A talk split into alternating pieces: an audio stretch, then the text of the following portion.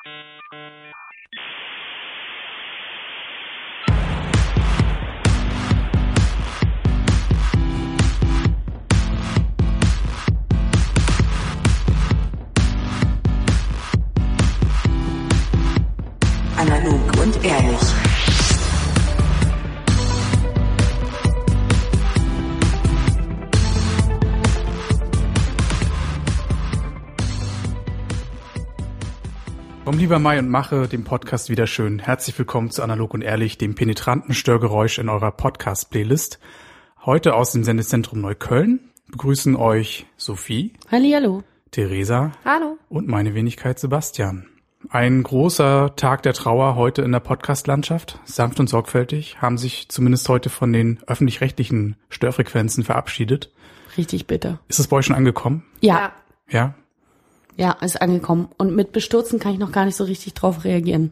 Deswegen vielleicht gar nicht so das geeignete Thema, weil wir vielleicht doch nicht so impulsiv heute das Tagesgeschehen kommentieren möchten, sondern eher etwas reflektiertere Themen in diesem Podcast besprechen wollen. Habt- Wie immer eigentlich, Ja, oder? natürlich, Ich finde, ne? wir sind extrem reflektiert, muss man schon mal zugeben. Genau, ein Learning aus dem letzten Podcast. Ich bin heute mit Fahrradhelm hergekommen.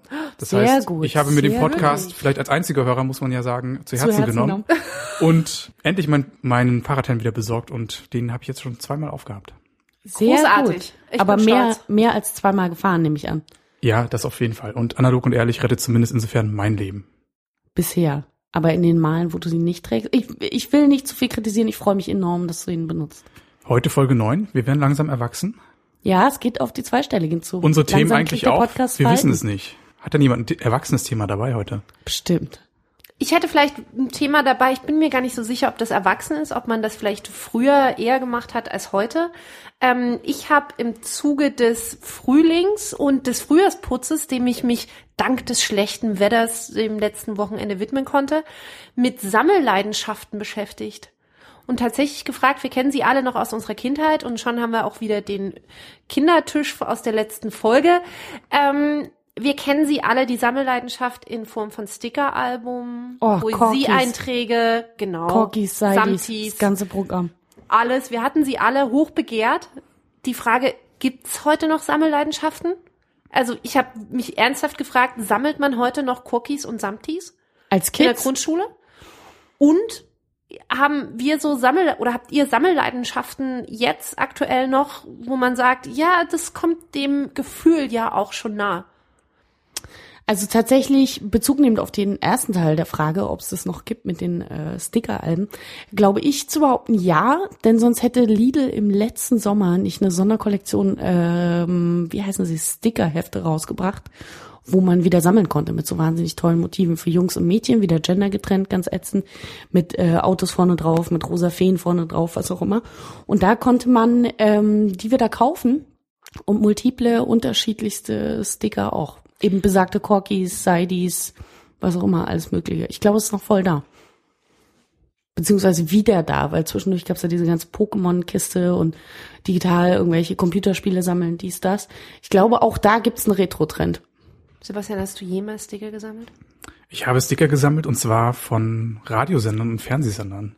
Ach, wirklich? Das hat sich kurz nach der Wende zugetragen und es gab in diesen Fernsehzeitschriften gab es immer die Anschriften und Hotline-Nummern von den Rundfunkanstalten. und die hast du gesammelt, die Und dann habe ich dort angerufen und habe gefragt, ob man Aufkleber und Rundfunkpläne von denen bekommen kann. Und das haben ich und ein Freund von mir, wir haben das sehr akribisch betrieben, wahrscheinlich alle Hotlines zu Tode genervt. Und auf diese Art und Weise das gesamte Bundesgebiet abgescannt und dann eben die tollen Werbeprospekte, Kugelschreiber von Kabel 1, Tele 5 und was es da damals alles gegeben hat, zusammengesammelt. Das ganze Merch, oder was? Ja, einfach so, so Billo-Merch, natürlich jetzt nicht so T-Shirts und die hochwertigen Sachen, sondern eben Sticker und was es alles so Keine gegeben hat. Tassen vom So leichte. Kost. Ja. Und die weitere große Leidenschaft, die ich dann hatte, war natürlich Ü-Eier, Ü-Ei-Figuren. Hm. Und da haben wir auch so einen kleinen Handel betrieben in der Klasse und letztendlich so die Happy Hippos und Tupsy Turtles und wie Oh, sie alle stimmt. heißen, zusammenzubekommen. Natürlich haben wir auch unsere Methode, wie wir diese Figuren zusammenbekommen, äh, ein wenig optimiert, natürlich, indem wir die Ü-Eier eingedrückt haben, während wir sie dann geschüttelt haben, um damit die Wahrscheinlichkeit ein wenig zu erhöhen, an eine solche Figur zu kommen. Ja, aber Oh, das habt die Kinderherzen zerstört? An einem in jedem siebten Ei, das wäre halt zu teuer gewesen mit dem kargen Taschengeld, was man damals hatte. Insofern musste man die Wahrscheinlichkeit für sich ein wenig. Das ist ja Sachbeschädigung. Hochsetzen. Das ist Vandalismus, ne? Ja, das aber ist wir waren- Vandalismus am Schokoladenregal. Wir waren noch keine 14 und insofern war das alles strafrechtlich, strafrechtlich okay. verfolgbar. Genau. Natürlich hat es uns aus einigen Läden hinfortgetrieben, aber Stell mal vor, du wärst Kioskbesitzer und da kommen Leute wie du und zerdrücken das Snickers, weil sie wollen wissen, wie viel Erdnüsse drin sind. in meinem pubertären Eifer habe ich einfach nicht so viel Empathie aufbringen können, um mich in die Rolle eines Ladenbesitzers hineinversetzen zu können. Und ich muss auf verteidigenderweise sagen, dass wir eigentlich eher so im Lidl, Netto und wie sie alle hießen. Also den Großkonzernen geschadet, Kapitalismuskritik in Richtig. frühen Tagen. Ja. Beeindruckend. Sammlung, ich überlege gerade tatsächlich, bei Stickern war ich auch ganz vorne mit dabei. Gab's große Sammelleidenschaft. Hat sie aber, glaube ich, nicht so lange gehalten. Was ich danach gemacht habe, und das gebe ich jetzt in aller Ehrlichkeit zu, ist sämtliche Fanartikel, Artikel, Zeitschriften etc., in denen die Kelly Family vorkam. Die konnte man bei mir im gut besuchten Archiv finden. Ich hatte sogar so eine Art extra Fangang hinter dem Schrank. Da habe ich die Schränke ein Stück vorgerückt, so einen halben Meter und hatte dahinter so eine extra Fanwall. Sogar, äh, also sowohl auf Seiten des Schranks als auch auf beiden Wandseiten. Und es war voll gepflastert mit Kelly Family. Ich muss bis heute sagen, dass ich das erstaunlich finde, dass meine Eltern das so haben durchgehen lassen. Weil ich natürlich auf der Raufasertapete schön mit, erstmal mit Klebeband das festgemacht habe. Und da kam ja auch eine ganze Weile lang, waren ja Kelly Family hochfrequent in der Bravo vertreten, kamen dann immer wieder neue Postermotive. Und dann bin ich irgendwann auf Stecknadeln gekommen, habe zwischendrin aber natürlich die Hälfte der Tapete quasi runtergerissen. Kam nicht so gut an, aber rückblickend war es vielleicht ein guter Auftakt, um das Zimmer zu sanieren. Ich meine, du hast ja auch draus gelernt. Aus dir ist ja auch was geworden. Ja, das stimmt. Ich überlege gerade, ob ich heute irgendwas sammle, außer ähm, Kontoauszüge. Nee. Erfahrungen. Sammelt Oh. man heute noch, sammelt man heute noch Kontoauszüge? Ich mach's tatsächlich aus so einer, ich glaube, auch emotionalen Verbundenheit meinem Jugendkonto gegenüber, weil das Konto, was ich aktuell noch als Girokonto benutze, stammt aus meiner jüngsten Jugend. Tatsächlich das erste Konto, was ich jemals hatte. Also ich habe diverse auch andere Konten, aber das äh, benutze ich tatsächlich schon eine Weile und bin ähm, da immer noch am Kontoauszüge abholen. Ja, ganz klassisch und dann ordentlich einsortiert und so, total schön. Gut, aber wir beide als Freiberufler müssen Kontoauszüge ja eigentlich sammeln. Und zwar auch zehn Jahre lang. Zehn Jahre. Kleiner Service-Tipp. Kannst du aber digital machen.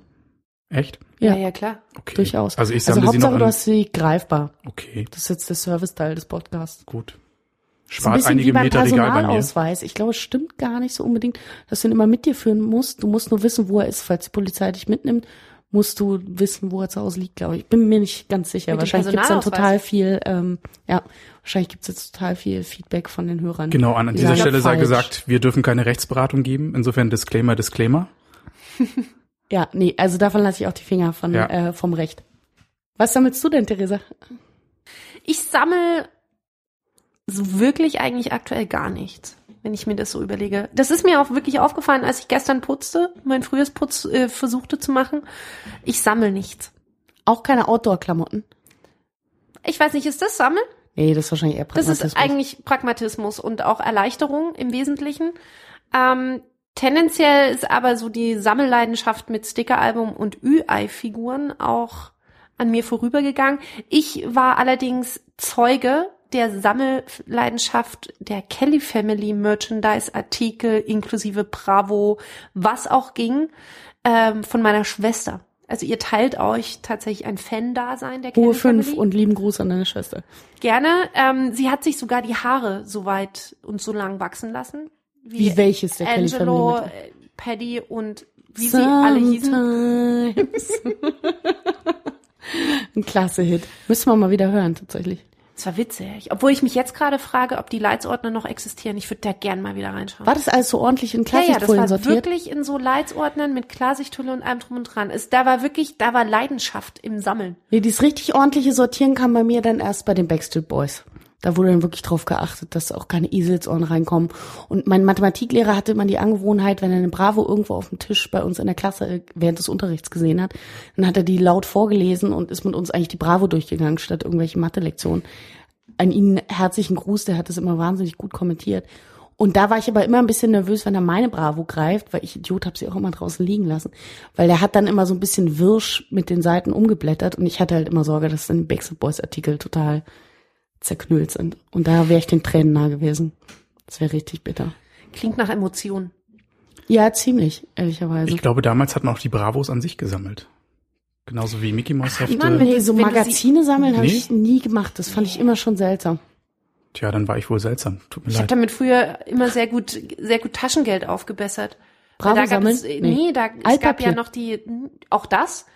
Ähm, aber es gab auch noch die Zeiten, an denen Marktforschungsinstitute wahnsinnig gerne in den großstädtischen Einkaufspassagen standen und du für das Mädchenlesen einfach mal 25 Mark bekommen hast. Wie fürs Lesen. Einfach Vorlesen. nur fürs Lesen und dann hast du 20 Minuten oder 30 Minuten Fragen beantwortet. Und hast 25 Mark gekriegt. Ich habe dann, glaube ich ich, im Maximum fünf Zeitungen gelesen und hatte dann halt fünf mal 25 Mark. Oh, das zusätzliches aber Taschengeld. richtig Das war ordentlich. ziemlich großartig. Geil. Das Ja. gibt's nicht mehr, oder? Da hat man auch so Rama-Werbespots sich angeschaut und musste danach sagen, nun können Sie sich mit der Rama verbinden, obwohl man noch In welchem Alter hast du das gemacht? ach, da war ich, weiß ich nicht, da war ich tatsächlich auch noch unter 16. Durftest du das ohne Einwilligung der Das Eltern an der Marktforschung teilnehmen? gefragt. Also das würde mich fast wundern. Da hat mich keiner gefragt. Ich habe danach Okay. immer das Geld Cash gekriegt. Du wir hast haben dich schon so Rechtsfragen. jung und ungeschützt dem Kapitalismus ausgeliefert. Ja, fast. Aber ich habe auch wirklich, meine Mutter macht nach wie vor einen herzlichen Dank dafür. Sie macht die besten Butterbrote. Und auch die habe ich hochpreisig gerne auch verkaufen können. Wie du hast ihre Butterbude auf dem Schulhof verkauft? Ja. Wie geil ist das denn? Wir haben immer Hehlerware quasi gemacht mit den CDs. Ich habe meinen, äh, nee, ich sag jetzt nicht wo, aber ich hatte äh, jemanden in der Verwandtschaft, erster Verwandtschaftsgrad, der ein bisschen älter war. Und wenn der CDs eine Weile lang nicht beachtet hat, dann habe ich die auf jeden Fall für Geld verkauft. Oh Gott, das darf keiner jemals rausfinden. es wir handelt- müssen nachher noch überlegen, ob wir das rausstellen. Ich, ich, ich schätze, du meinst die AOL-Anmelde-CDs oder Wieso-Steuertipps, also Genau, auch die Modem-Konfigurationsgeschichten und so. Genau. Das waren die Haupt. Postleitzahlen, also- das waren ja heiß begehrte.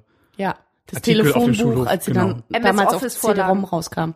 Cliparts, Wintergames, das ganze Cliparts. Programm. Wunderschön, ja. Oder Hugo. Was war Hugo? Hugo. Ist doch ein Sommerdrink, dachte Nein, ich. das großartige erste Computerspiel eigentlich, was man, wo so ein Kobold in einem Minenwagen durch die Gegend fährt und du musst Oh, doch, retten. irgendwas äh, in meinem Hinterkopf ist da aktiv. Aber das erste, was ich glaube ich konnte man auch im leidenschaftlich... Fernsehen spielen, Ja? wenn man da so anrufen konnte und dann rechts, links, hoch, runter, spring, rechts. Ah nee, das kenne ich nur noch vom Sat1 Frühstücksfernsehen, wo man dann den Bällen äh, ausweichen musste. Kennt ihr das noch? Ja, Diese Telespiele wunderbar, Ja, ja. großartig. Und dann haben irgendwelche Juttas aus Mitteldeutschland immer links und rechts Wann sind die verwechselt. eigentlich gestorben? die Spiele Die oder jetzt? Also es gibt sie ja noch auf den äh, Zock-Sendern quasi, jenseits von diesen komischen Worträtseln.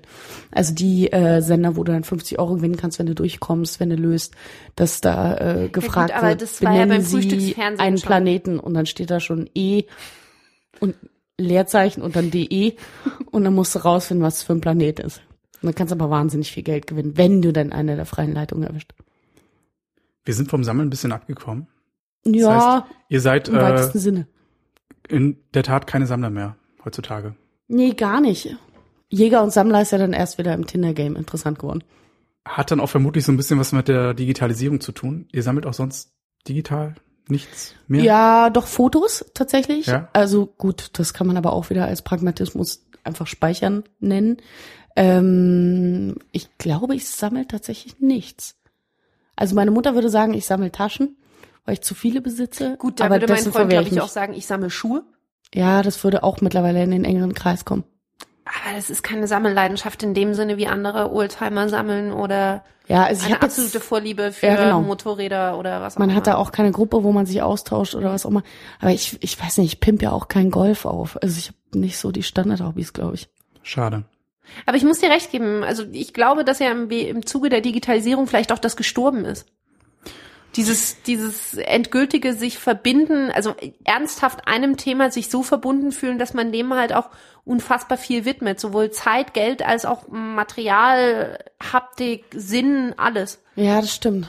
Aber bei dem Stichwort ähm, digital und gestorben komme ich gerade auf ein Thema, was ich heute mitgebracht habe. Das ist jetzt so ein bisschen leider ähm, ein Emotionswechsel, aber es würde mich mal interessieren, wie ihr das beobachtet habt. Und zwar habe ich ähm, Bekannten, der dieses Jahr leider verstorben ist und der sehr aktiv in den sozialen Medien war, also vorrangig Twitter und der äh, sehr gemocht wurde von einer ziemlich großen Gruppe Menschen, egal ob die ihm jetzt im analogen Leben bekannt waren oder nicht. Und als der verstorben ist, fand ich das sehr interessant zu sehen, wie im Prinzip die sozialen Medien auf jemand Verstorbenen reagieren. Also reposten die den noch auf Twitter, benutzen die die Facebook-Wall noch und wenn ja, für irgendwie Erinnerungen oder für äh, das Teilen von Anekdoten oder was auch immer. Und ich habe mich so ein bisschen gefragt, ähm, weil ich das leider auch bisher noch gar nicht nachschauen konnte, ob ihr zufällig wisst, wie der Umgang mit Toten beispielsweise in den sozialen Medien ist. Also muss ich als Verwandter, wenn jetzt angenommen jemand aus meiner Familie verstirbt, habe ich als Verwandter die Berechtigung, dahin zu gehen und zu sagen, okay, mein, weiß ich nicht, Cousin ist verstorben, gibt es eine Möglichkeit, dass wir seinen Account jetzt abmelden oder dass wir darauf zugreifen können, weil wir die Leute informieren wollen oder wie läuft so ein Account eigentlich aus über die nächste Zeit hinweg? Weil ich das eigentlich ganz schön finde, den Leuten noch die Chance zu geben, sich quasi zu verabschieden, sei es auch im Digitalen auf der Wand oder so. Und wie endet aber so ein digitales Leben auch? Habt ihr eine Vorstellung davon? Ich glaube, mich erinnern zu können, dass es sogar Services gibt, die genau das für dich tun die sozusagen die, die endgültige, den endgültigen Abschied im Digitalen für dich betreuen und dann auch übernehmen. Aber haben die dann quasi eine Vollmacht, mit der sie sich an Twitter, an Facebook, an Pinterest, an was weiß ich nicht wenden? Ich gehe davon aus. Ich habe ehrlich gesagt mich mit dem Thema noch gar nicht so näher beschäftigen wollen oder können. Ich bin selber ganz fern Zeuge eines solchen eines solchen Falls geworden und habe mich halt auch gefragt, wie es danach weitergeht im Endeffekt wurde der Kanal dann mehr oder minder tatsächlich wie so ein kleines, als kleines Kondolenzbuch genutzt. Ja, das um habe ich halt eben auch beobachtet. Auch wirklich nochmal so die eigenen Worte oder das eigene damit auf den Weg zu geben.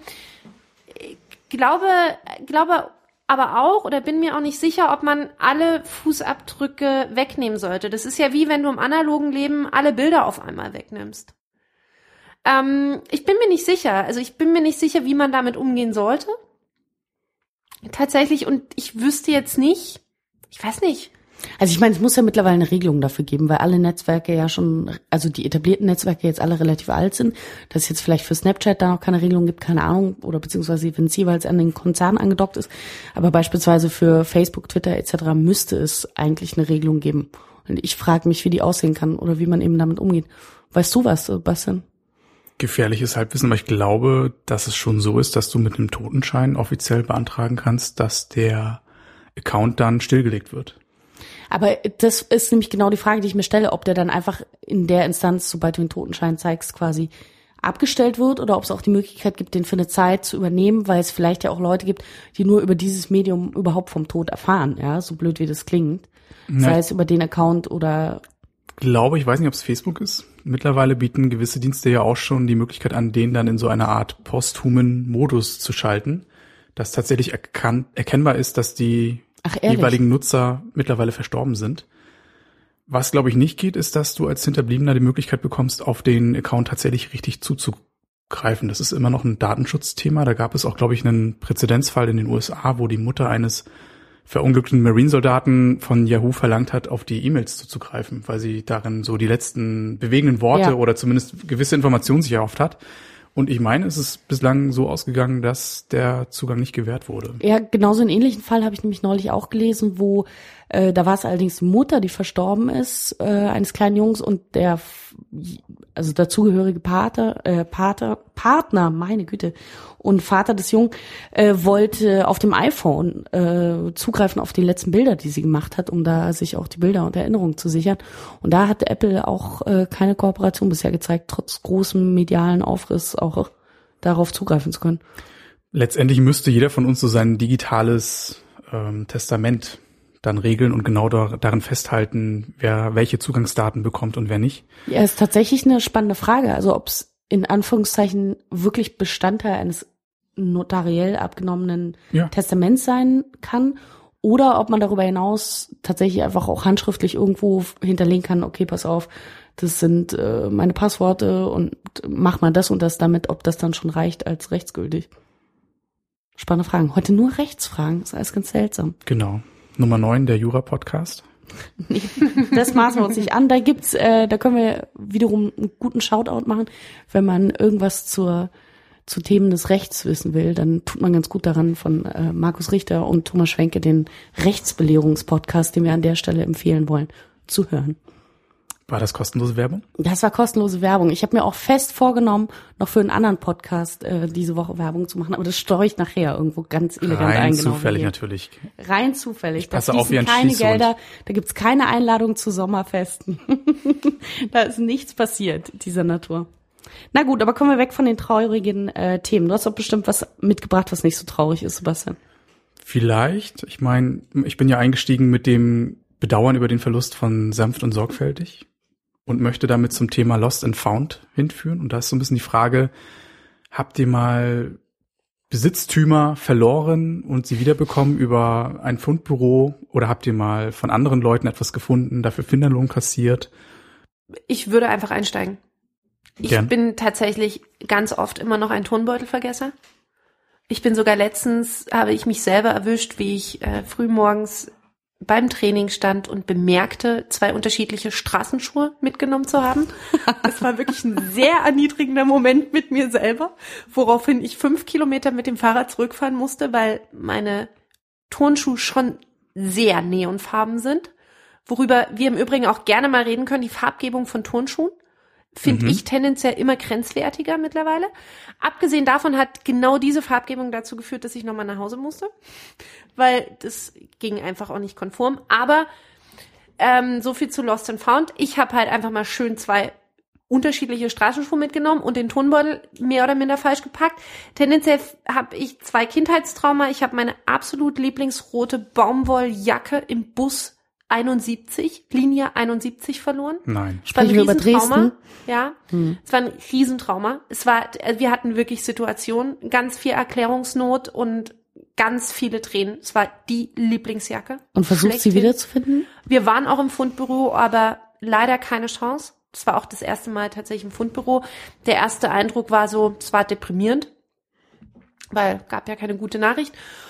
Und ähm, dann auch der Moment, den Turnbeutel in wieder der besagten Linie 71 liegen gelassen, nach Hause gegangen, festgestellt, dass der Turnbeutel in Linie 71 lag, um dann zur Bushaltestelle zu gehen, in den nächsten Bus einzusteigen und wirklich den Turnbeutel am gleichen Platz zu finden. Du hast ihn wiedergefunden, ja? Ich habe ihn Wunderbar. wiedergefunden. Wahnsinn. Ich bin eine Haltestelle schwarz gefahren. Habe mich tierisch geärgert, dann wirklich auch den Berg wieder nach oben zu laufen, war mir aber egal. Ich habe Lost in Found, ich habe es auch wieder gefunden. Das waren so meine, meine einzigen Dinge. Aber äh, tatsächlich bin ich ein klassischer Vergesser. Also ich laufe ganz oft zurück, weil ich irgendetwas vergessen habe. Ja, und es gibt doch auch, äh, um mal die Brücke zu schlagen zu einem der vorherigen Anfangspodcasts, ich weiß gar nicht, ob das in Stunde Null war oder danach, wo du den Getränkebeutel bildreich in der Bahn verloren hast. An Richtig, eben jenen habe ich auch gerade gedacht. Ja, genau. Ja. Genau. Aber mittlerweile habe ich auch einen sehr umsorgten Freundeskreis, die mir dann so Tracker schenken, die ich mir an mein, mit meinem Telefon verknüpfen kann und dann an meinen Schlüssel binden kann. Auch die, also habe ich auch schon verloren, Schlüssel oder die Tracker. den Tracker. Ohne dass er aktiviert war, oder was? Doch, er war aktiviert, aber dann hat, ja, ist alles, ich verliere gerne. Okay. Das ist Ich recht gebe mir Mühe. beeindruckend. Aber manche Dinge. Meine Mutter hat immer so einen netten Spruch und sagt, wenn mir nicht der Hintern angewachsen wäre, hätte ich auch den schon verloren. Und bei dir, Sophie? Ich überlege gerade, also ich tue mich eher schwer damit, Dinge zu finden. Ich weiß, dass sie da sind, aber ich finde die dann nicht. Oh, ich bin Also selbst in Zeuge. den kleinsten Taschen finde ich mein Portemonnaie nicht, mein Schlüssel nicht. Das habe ich leider auch von meiner Mutter geerbt, dass ich mein Portemonnaie nie finde. Das erklärt auch, warum du gerne packst. Ja, ich pack wahnsinnig gern. Das äh, wurde ja auch schon mal berichtet, dass ich bis zu fünfmal auf einer Reise umpacke. Ja, aber das Um erklärt einen Überblick auch, zu haben, wo ja. Dinge noch sind. Ja, voll. Also ich habe auch immer das Gefühl, ich würde relativ übersichtlich packen, aber dann macht man es halt nochmal, weil man kann es ein bisschen optimieren und so. Da bin ich recht ambitioniert. Aber was das Verlieren anbelangt, ähm, ich hab mein Herz schon verloren. Oh, Der musste mit, der lag da. die kleine Geige. Hörst du sie? Ähm, ja, ich höre sie. Wohlklang in meinem Ohre. Schneide ich rein. Ähm, tatsächlich, glaube ich, habe ich nichts von großem Wert mal verloren. Eher so kleinere Geschichten. Also was ich nie wiederfinde, sind Kugelschreiber, so ein Krempel. Das muss mir schon wirklich irgendwie ans Herz gewachsen sein, als dass ich da richtig Acht drauf gebe.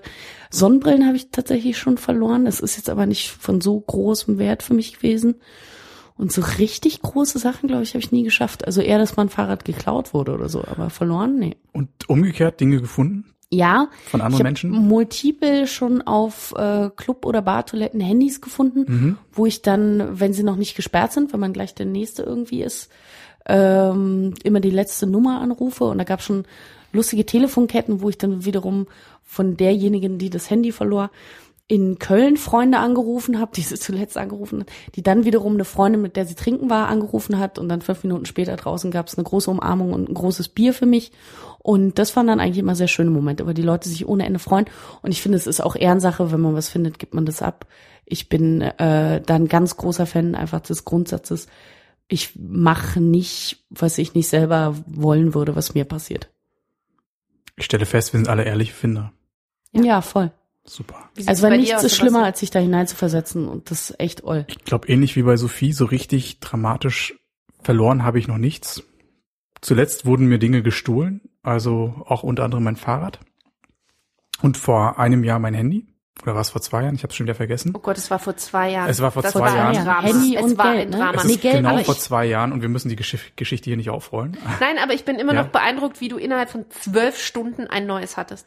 Ja, Das ich habe hab es ich einfach, am Wochenende. ich habe es einfach komplett abgeschrieben und natürlich Das ist eine echt souveräne. wieder erwarten hat sogar der Dieb noch Kontakt zu mir aufgenommen.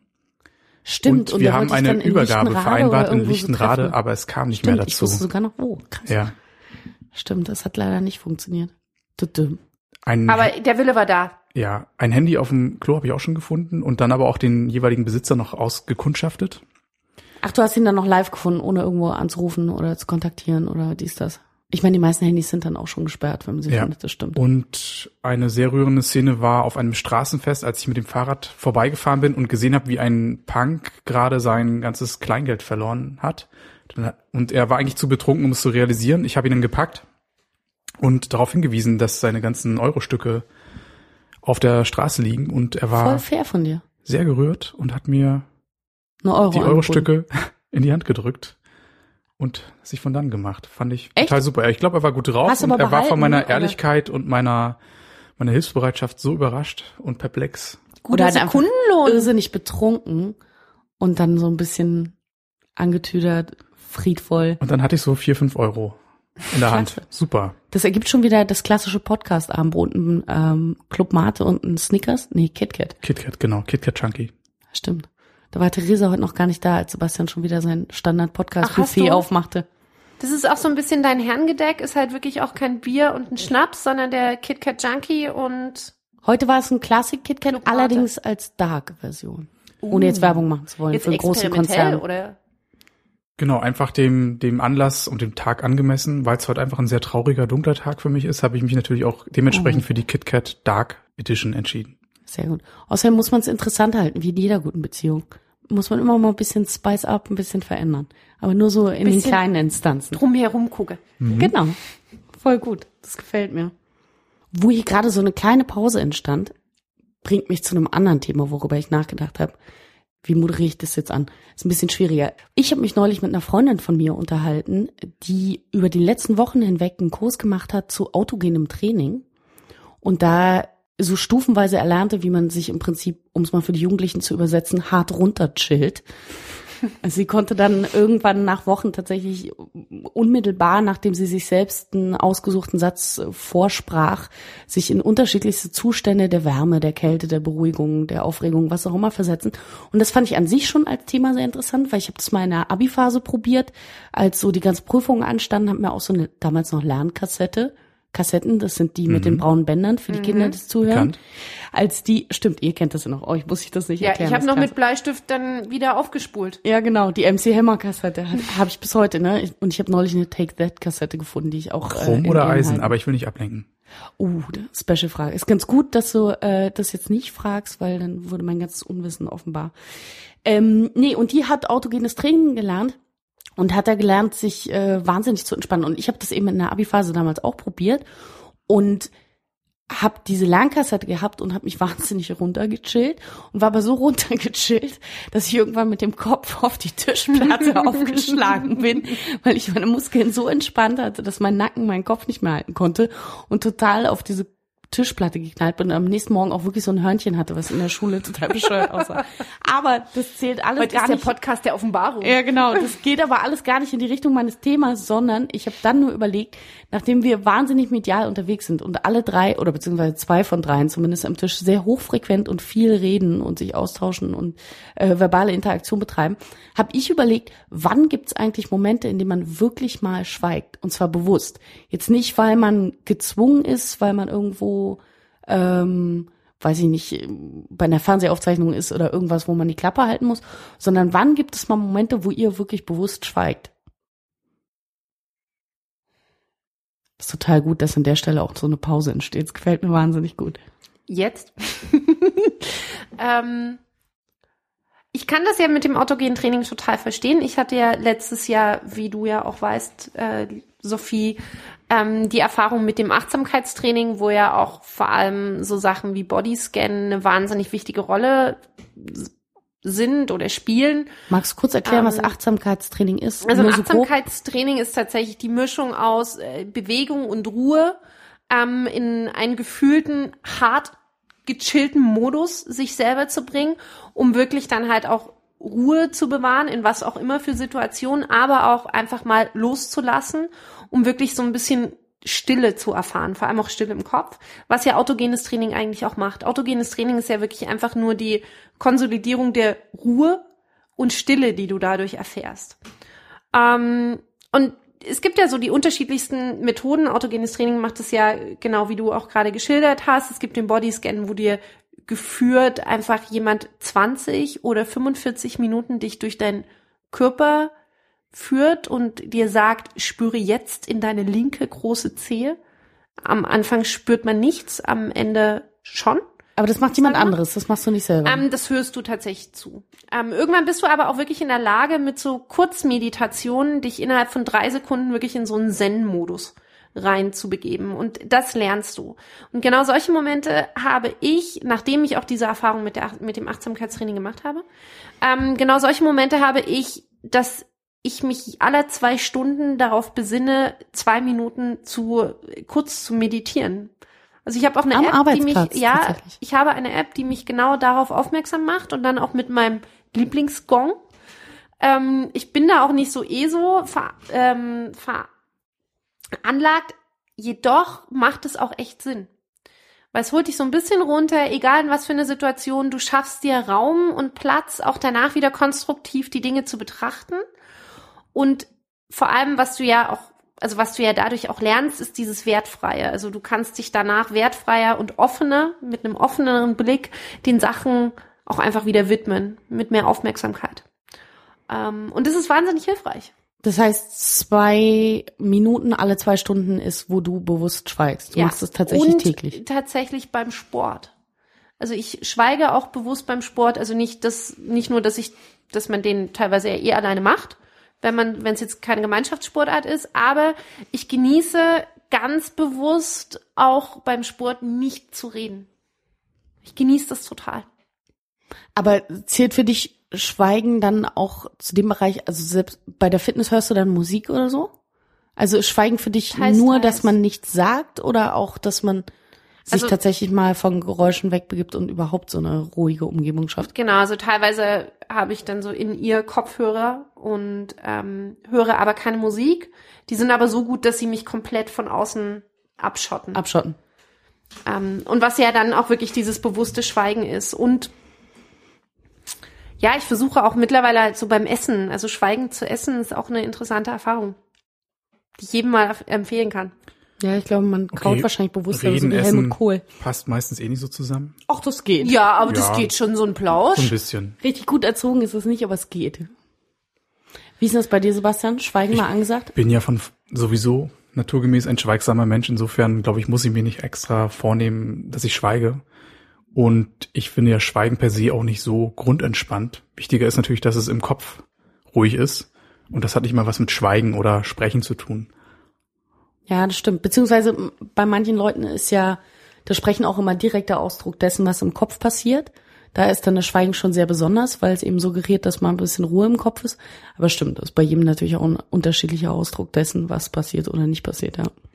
Aber was dieses Schweigethema anbelangt, ich fand es eben auch einen ganz interessanten Gedanken. Nach dem Podcast ja offenkundig ein sehr geräuschgetriebener Kanal ist oder ein geräuschbetriebenes äh, Medium, fand ich ganz interessant, ob das funktionieren würde, wenn man einen Schweigepodcast macht, wenn man quasi einmal anmoderiert, so wir schweigen jetzt zusammen und dann hörst du so zehn Minuten nichts, eben auch keine ESO-Mucke oder irgendwas, was man dann erwarten würde, eine Taube, die vorüberfliegt, irgendwas, keine Ahnung, oder Meeresrauschen, sondern hörst halt nichts, aber im Hintergrund irgendwo ganz fern so die normale Stadt, genauso wie es in deiner Wohnung wäre.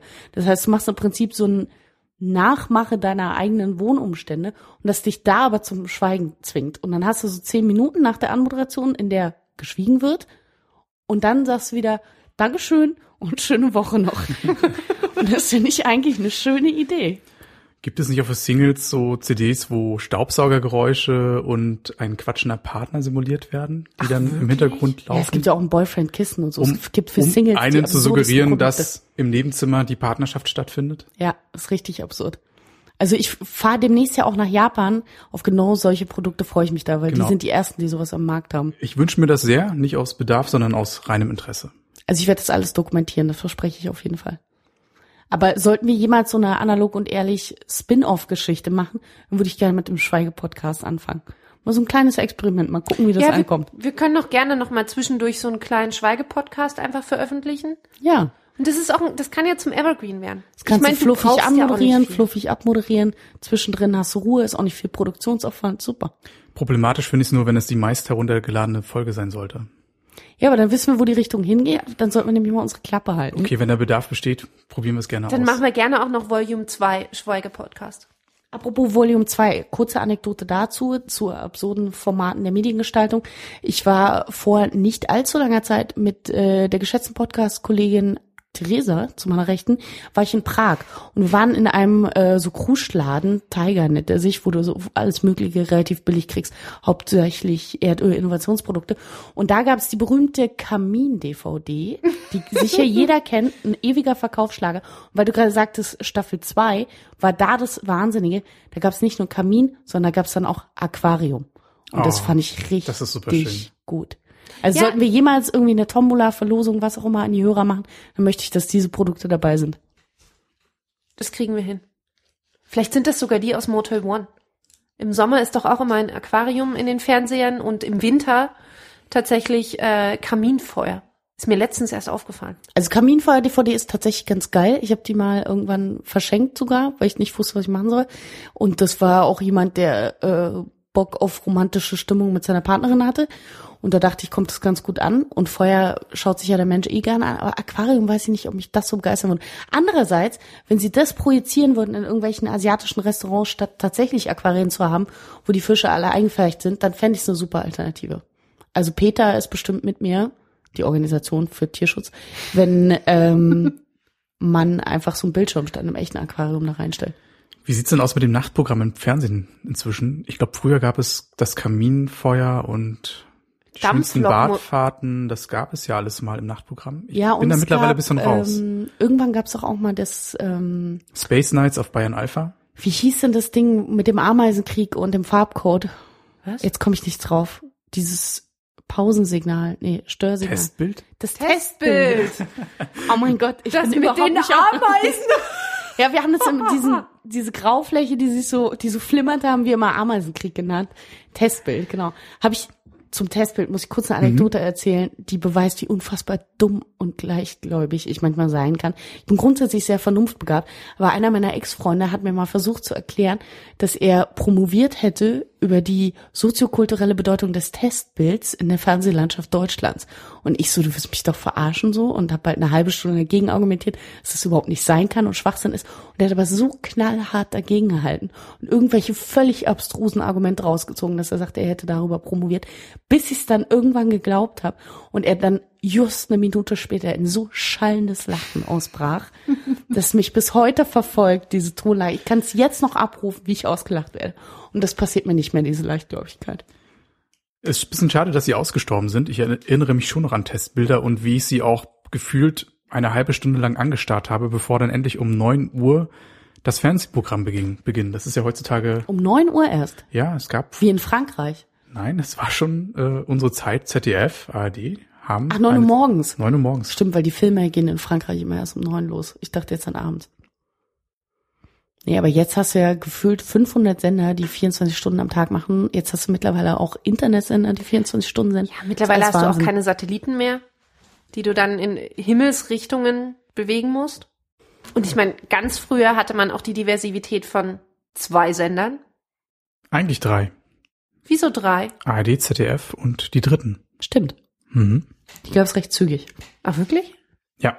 Ja, die habe ich nicht mehr so auf dem Schirm. Und wir haben heute nicht mal mehr Fernsehen wirklich auf dem Schirm. Kannst du mal sehen, wie rasant die Medienevolution der letzten 100 Jahre funktioniert hat. Vom ersten Foto überhaupt bis hin zu Internets in der 24 Stunden war es dann doch ein enormer Sprung, muss man sagen. Ja, das ist ja genauso die ganze Technologie rund um GPS, wenn man sich überlegt, in den frühen 90ern entwickelt, Mitte der 90er dem Militär zugesprochen, bewusst dann irgendwann den den künstlich eingebauten Fehler aufgehoben, damit es auch jeder nutzen kann. Und heute ist kein Telefon mehr ohne und die Ausstattung das 400-fache gestiegen. Ja. Das ist halt Wahnsinn. Das ist ziemlich absurd tatsächlich. Ich meine, da gab es halt noch Menschen, die damit Geld verdient haben, Satellitenanlagen einzubauen und Kabelfernsehen zu verlegen. Es ist halt unvorstellbar. Das ist eigentlich Wahnsinn, bis was für Berufe Bis zu den 2000ern. Ja, das stimmt. Apropos bis zu den 2000ern, ähm, ich hätte noch ein Thema dabei. Ich hätte tatsächlich auch aber noch ein Thema. Kann gerne erstmal noch jemand anderes. Wahnsinn. Ja, heute ist unfassbarer heute? Redebedarf. Ich habe es mittlerweile so gemacht, kurz zur Eigendisziplinierung, ein Einblick behind the scenes, exklusiv für unsere Hörer. Mhm. Mittlerweile fange ich an, mir über die Woche oder beziehungsweise die Wochen, die wir dann immer jeweils uns nicht sehen, Dinge zu notieren, die ich immer ganz gerne mit euch diskutieren will, weil wir auch alle mal so unterschiedlich, also wir haben, sind ja eine Wertegemeinschaft, sage ich jetzt erstmal, aber darüber hinaus haben wir trotzdem immer unterschiedliche Ansichten. Und mein Trick ist jetzt einfach immer im Handy zu notieren, ein Thema was ich mit euch besprechen will. Und da habe ich dieses Mal relativ viele Notizen mitgebracht. Aber Theresa, erst zu deinem Thema ist jetzt, glaube ich, auch nicht so leichte Kost, aber was ich hatte letztens ein wahnsinnig, ein sehr interessantes äh, Gespräch über Ideale und ob man heute, heutzutage immer noch so ein Idealbild hat? Hat man mehrere Idealbilder? Und Sprechen wir von Körper, von Geist, von Seele? Nee, tatsächlich Ideale, ne? Also was ist so ein, so ein Ideal, was du vielleicht verfolgst? Oder, oder gibt's überhaupt noch eine, die ideale Situation oder den idealen Lebensumstand?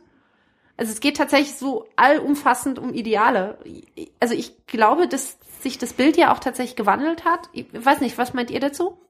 Ich finde das jetzt erstmal so ein bisschen schwer greifbar. Also ich mhm. weiß nicht, ob es auf Werte abzielt oder auf Körperideal. Also ich kann es noch nicht so richtig greifen, das Thema. Politische Ideale oder gesellschaftliche Ideale, da gibt es ja, glaube ich, viele. Es gibt Facetten. ja die unterschiedlichsten Ebenen, aber ja. ich glaube, überall ändert sich tatsächlich das Bild. Also sowohl von dem, vom Werteverständnis als auch von dem politischen Verständnis.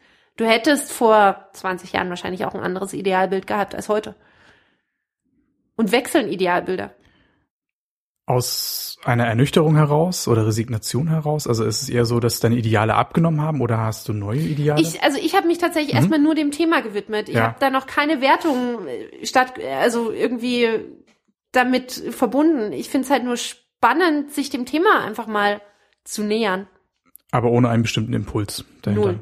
Okay. Wir haben halt wirklich da versucht irgendwie, also wir haben halt wirklich dazu gesprochen und ich fand es halt wahnsinnig spannend. Aber worauf bist du gekommen? Nur, dass ich mal so ein Gefühl davon kriege, was du meinst? Ja, früher hattest du ja vielleicht, keine Ahnung, da waren deine Eltern irgendwie so ein, so ein typisches Idol und, und so ein, hatten so ein typisches Idealbild, was sie dir vorgelebt haben. Und ich glaube, das sind ja so Sachen, die heute auch nicht mehr existieren man ist ja auch nicht mehr so ein, einstufig. Das ist ja ide ideelle oder ideale, die Werte sind ja auch unterschiedlich und divers mittlerweile. Früher war es Treue, Vertrauen. Hm? Also ich glaube, dass mit dem ich sag das jetzt mal so alt, mit dem Alter auch Graustufen hinzukommen und deswegen so Formen wie Ideale gar nicht so wirklich praktikabel im eigenen Leben und Alltag sind, weil man lernt, Dinge unter unterschiedlichen Maßgaben zu bewerten und weil man auch eine gewisse Erfahrung hat, dass Dinge eben nicht mehr nur schwarz oder weiß sind. Und so ein Ideal entspricht ja quasi einem Weiß, wenn du so willst, um jetzt mal die Farbpole abzudecken. Aber mit zunehmendem Alter, also zum einen gibt's klarere moralische Werte als früher, finde ich. Also man weiß, was man sehr genau ablehnt, beispielsweise jetzt äh, rechte Politik, also Geschichten. Ähm, da weiß man sehr genau, was man ablehnt und man weiß auch sehr genau, was man schätzt, nämlich irgendwie Liebe, Freundschaft, Ehrlichkeit, also Geschichten.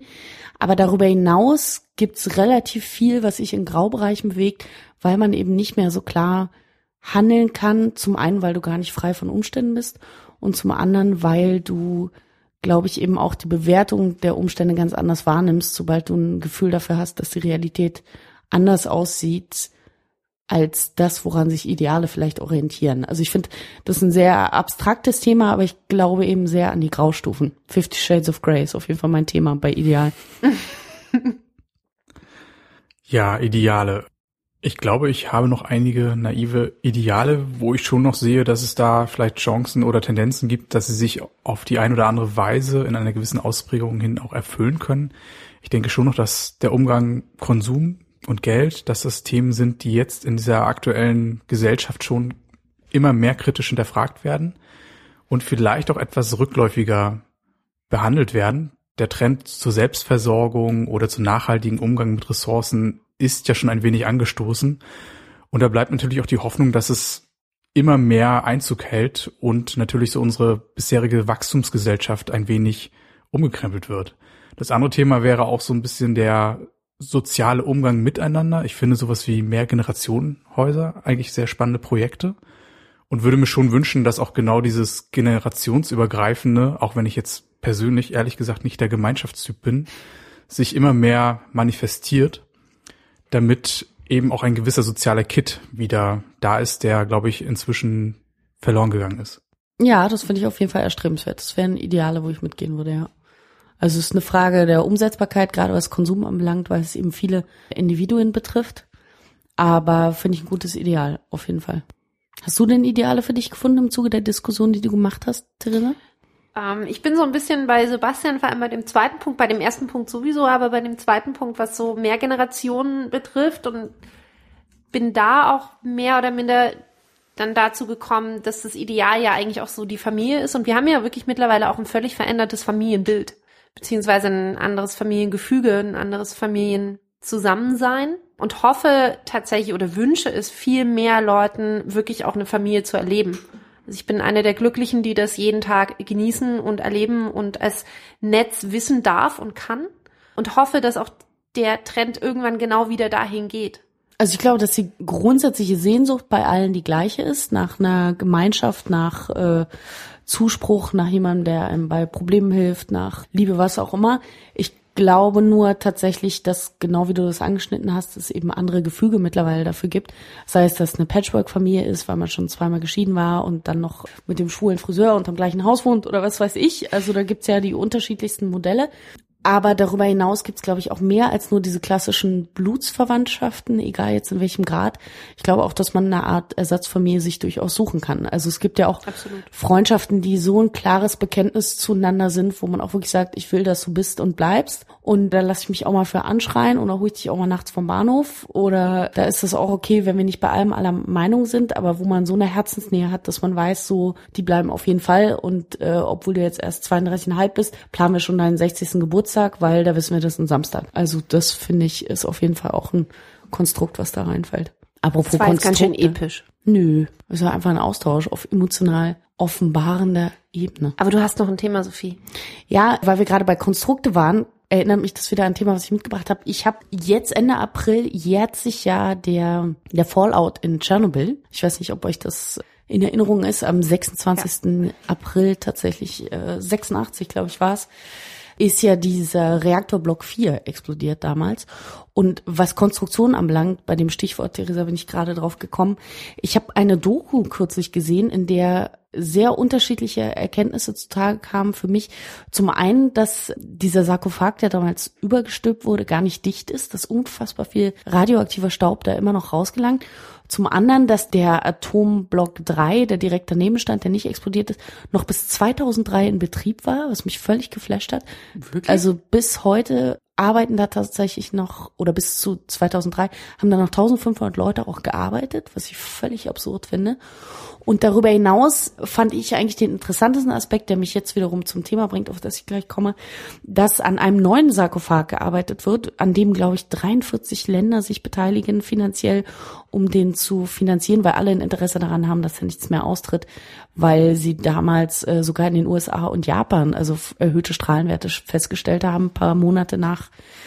dem Fallout. Und da wird ein neuer Sarkophag gebaut, der sage und schreibe 1,3 Milliarden Euro kostet, was man sich, glaube ich, nicht vorstellen kann.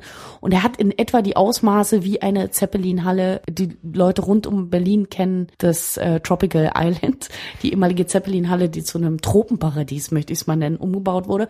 Und in etwa solche Ausmaße hat er zumindest von Höhe und Breite und ist dann auch noch doppelwandig und riesig. Und es ist das größte bewegbare Gebäude der Welt, was da entsteht. Also es muss wahrscheinlich noch größer als Zeppelin-Halle sein. Und ist eben bewegbar, weil er quasi über diesen Block 4 geschoben wird. Und ich fand das völlig interessant, weil mich das drauf gebracht hat, was sind denn so faszinierende Gebäude, die ihr in eurem Leben entweder schon irgendwo in den Medien gesehen habt oder auch wirklich vor Ort? Weil das fand ich zum Beispiel zählt auf jeden Fall da rein. So Gebäude, die euch komplett flashen. Ich fühle mich jetzt tatsächlich so ein bisschen, ist jetzt erschreckend, was ich vielleicht sage, weil das ja wirklich schon auch ein wahnsinniger Fortschritt ist. Ich bin architektonisch unfassbar beeindruckt von Zuckerbäcker-Architektur. Als Kind des Ostens, sagen wir es ganz ehrlich beim Namen, gibt es nur noch wahnsinnig wenige Gebäude der Zuckerbäcker-Architektur und ich bin jedes Mal fasziniert, wenn ich vor einem der noch drei gebliebenen Gebäude stehe. Wo können wir die sehen? Sagt ähm, Hörer mal einen es Reisetipp. Gibt tatsächlich kleiner Reisetipp. Obwohl mittlerweile hat ja auch Dresden sehr abgebaut im Sinne des Tourismus. Wir alle wissen warum. Auf jeden Fall gibt es da noch das alte Hertie in Dresden, was zumindest die alte Fassade der Zuckerbäcker-Architektur übernommen hat. Und auch das Kulturhaus, Kulturpalast inmitten der Stadt. Ähm, und es gibt auch noch ein Gebäude in Leipzig und ich kann es wirklich nur empfehlen. Da eine Reise hinzumachen so ein als Instagrammer. Ja, es, ist, es ist so ein, ja, also Instagrammer kannst du und Instagrammer und Freund der Geometrie hat man an den Gebäuden sehr viel Freude. Das ist ganz spannend, dass du genau Bezug nimmst auf die drei Ostgebäude quasi, weil kürzlich war ein Freund von mir, der äh, relativ großer Instagrammer ist, eingeladen zu einer Instagram-Fotoreise quasi nach Görlitz und ist dort in ein altes Kaufhaus gegangen. Ich kann leider den Namen jetzt nicht sagen, aber das finden wir raus und äh, tragen es wieder in die von Sebastian liebevoll gepflegten Shownotes ein. Einen Dank mhm. an Sebastian an der Stelle auch bitte noch dafür. Und da gibt es ein altes Kaufhaus, was tatsächlich so leichten Jugendstil anmutet. Mhm. Und das ist, wo die damals äh, The Grand Budapest Hotel ja. gedreht ja. haben. Und das ist auch heute noch wahnsinnig gut erhalten, was mich total flasht. Nur leider kleiner leer. Reise, ja, leer. Ja. Aber auch kleiner Reisetipp, auch Görlitz lohnt sich. Da wurde ziemlich viel gemacht, ja. Ja. Genau, jeder, der in Berlin eine Wohnung sucht, wird in Görlitz bittere Tränen weinen. Ja. unglaublich großer Leerstand und dann findet man die Wohnung auch noch zu absurden niedrigen Mietpreisen vor. Aber gut, was auch seine Gründe hat. Bei mir ist es die Hapa in Reykjavik. Ich weiß nicht, ob ihr auch persönlich schon davor standet. Ja. Ihr wart ja auf dieser schönen Insel, was für mich ein sehr schöner eine sehr schöne gelungene Interpretation von einem Konzerthaus ist. Aber auch sehr umstritten, ne? Also das ist ja auch wirklich ein Streitthema der Insel gewesen. Sowohl vor dem Bau als auch während des Baus mehrfach demonstriert wurden und danach auch noch. Nur ganz kurz für den Hörer, hat die nicht auch so eine äh, lichtändernde Außenfassade, Fassade? die so ein bisschen erinnert an Stadion in der Nähe von München? Das Münchner Stadion kann ich jetzt nicht gerade einordnen. Ich meine, sie haben sich so ein bisschen, Schiff, was die Farben ändern kann. ein bisschen an Basaltsteine angelehnt, ja. glaube ja. ich, und an auch so die Lichtreflexionen, die in dieser Region relativ typisch sind. Was auch im Übrigen sehr dem Zuckerbäcker architektonischen Stil nahe kommt. Auf gewisse Art und Weise. Also weil es halt auch genauso funktioniert. Aber das ist so ein Gebäude, was dich total fasziniert, Sebastian? Fand ich super schön, ja. Weil es sich so einbettet in die Gestaltung Islands, oder? Eigentlich gar nicht. Also Island ist ja nun nicht wirklich für Architektur berühmt berüchtigt. Na gut, Und- aber Skandinavien hat ja immer so einen kühlen, recht forschen architektonischen Anspruch. Es hat eine sehr schöne Lage im Hafengebiet und ist insgesamt auch in so in der Innenarchitektur sehr schön aufgeteilt mit einem Café, Plattenladen und Konzertlokalitäten für verschiedenste Anlässe und auf jeden Fall ein Highlight für Island selbst. Ja, das klingt ziemlich gut. Auch da wieder ein Reisetipp haben wir direkt untergebracht. Ich muss noch eins nennen, was ein bisschen offenkundig klingt, gerade als Berliner. Aber ich muss schon sagen, dass der Flughafen Tempelhof mich nach wie vor fasziniert. Zum einen diese gigantischen Hallen, in denen Stimmt. riesige Flugzeuge untergebracht werden konnten. Dann dieses Dach, was ja damals so konstruiert war, dass bis zu 100.000 Berliner darauf stehen, um Adolf Hitler beim Empfang zu winken. Also Völlig wirklich absurd. enorme Dimensionen hat. Und ich habe vor Jahren, bestimmt zwölf Jahren oder so, mal eine Führung mitgemacht.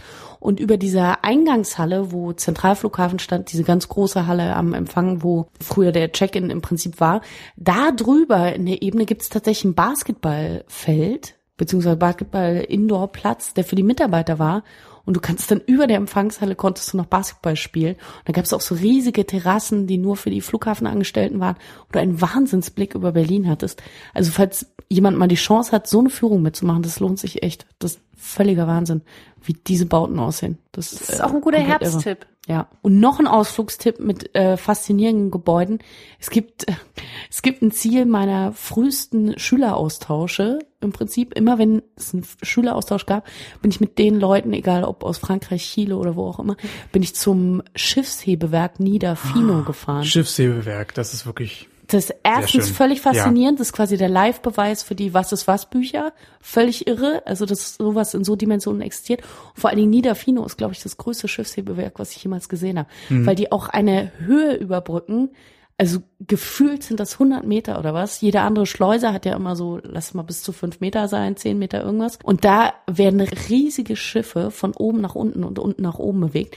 Also wer mal in der Nähe ist, sollte sich das auf jeden Fall anschauen. große Ausflugstipps. Ja, Mich hast du jetzt auf jeden Fall begeistert. Nee, es lohnt Den sich nehme ich wirklich. Es lohnt sich wirklich. Eigentlich ist es hier nur unterbewusst untergebracht, damit wir Theresa mal wieder einen Ausflug nach Brandenburg machen. Vielleicht mal einen Podcast-Ausflug. Immer Vielleicht gern. kommt Sebastian mal Vielleicht mit. wir- Ja. Vielleicht zu Folge 10. Ah, sehr schön. Eine Sommerfolge. Und während wir unsere Ausflugstipps nochmal besprechen, wechseln wir in eine kleine Pause mit Super Magic Hats und By Myself.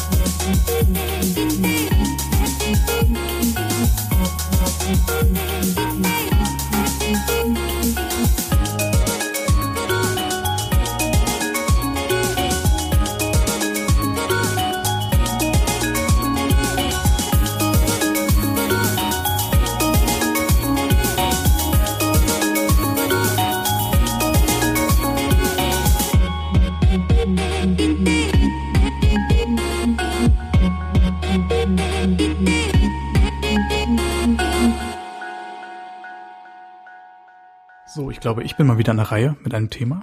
Darf ich heute noch? Bitte unbedingt, du hast so eine angenehme Stimme. Wenn ich unseren Podcast immer selber höre, freue ich mich immer über die Teile, in denen du sprichst. Also ich liebe auch unsere Stimmen, weil wir haben immer wahnsinnig viel zu erzählen. Äh, musst du nicht aber sagen. nee, ich meine schon ernst. Aber so Sebastian höre ich immer Absolut. gerne zum Einschlafen. Was nicht heißt, dass es langweilig ist, sondern du einfach eine wahnsinnig angenehme Du hast Stimme auch mal Sebastian gut die Kurve mal- bekommen. Sebastian, vielleicht sollten wir mit dir so einen Koch-Podcast machen. Weißt du, du Ausgerechnet kochst. kochen.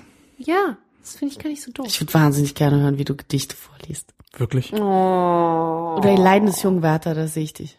Das ist jetzt ein Ja. Herzstempel.